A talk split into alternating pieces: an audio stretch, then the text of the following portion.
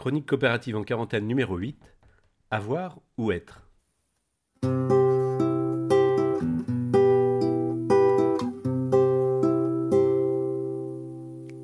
Rubrique.cop La voie coopérative.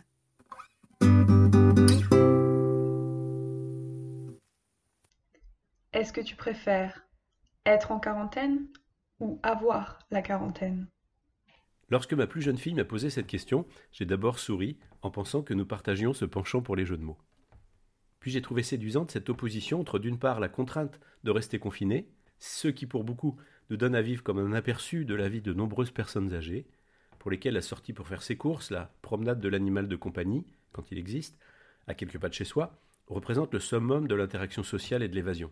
Et d'autre part, l'espoir magique de pouvoir rajeunir, et oui, mes quarante ans sont déjà pour moi un lointain souvenir. Lointain souvenir, mais à bien y réfléchir, souvenir douloureux, tant la quarantaine fut aussi le théâtre de cette fameuse crise de la quarantaine, appelée aussi crise du milieu de vie.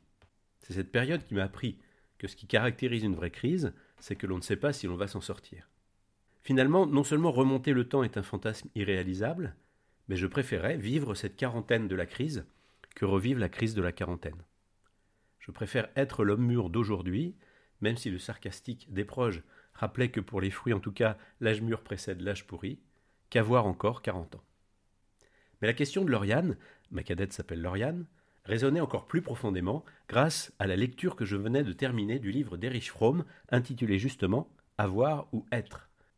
C'est un livre à lire absolument. Impossible en effet de résumer ici la richesse et la précision de l'œuvre de Fromm, mais la lecture de la quatrième de couverture suffit déjà à en souligner l'acuité, l'actualité, l'importance considérable dans la situation radicale que nous vivons.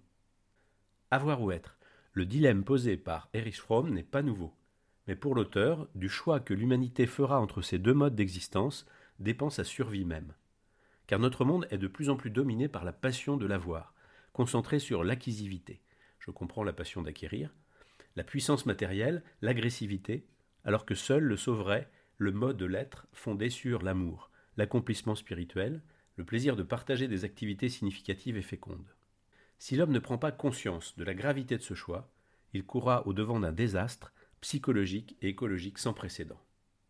Impressionnant, non, sachant que Fromm est décédé en 1980, qu'il a écrit cet ouvrage Avoir ou être en 1976, et que cette feuille de route, incroyablement cohérente pour nous expliquer non seulement pourquoi, mais comment rebondir du bon côté, du côté de l'être, plutôt que du côté de l'avoir, est disponible donc depuis 44 ans dans toutes les bonnes librairies.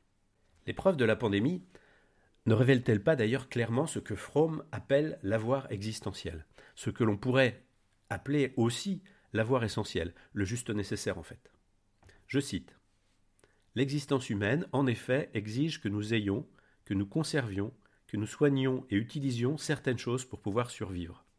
Cela est vrai pour notre corps, notre nourriture et les outils qui permettent de subvenir à nos besoins.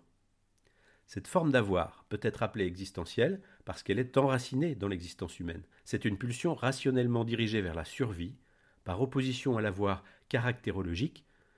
J'ouvre la parenthèse, je serais tenté de traduire par caractériel et propre à une société de marketing, qui est l'impulsion passionnée de retenir et de garder, qui n'est pas innée, mais s'est développée par suite de l'impact des conditions sociales sur l'espèce humaine, telle qu'elle a été biologiquement donnée. L'avoir existentiel n'est pas en conflit avec l'être, l'avoir caractérologique l'est nécessairement. Alors, quel rebond après la quarantaine? Quel jeu de balle allons-nous jouer? Peut-on encore jouer au tennis, sport individuel où un seul rebond est autorisé?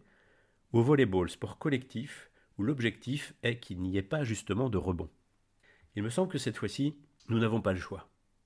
Il se peut qu'il n'y ait pas droit à un seul faux rebond avant que la partie ne soit perdue game over, comme on voit dans les jeux électroniques et le flipper.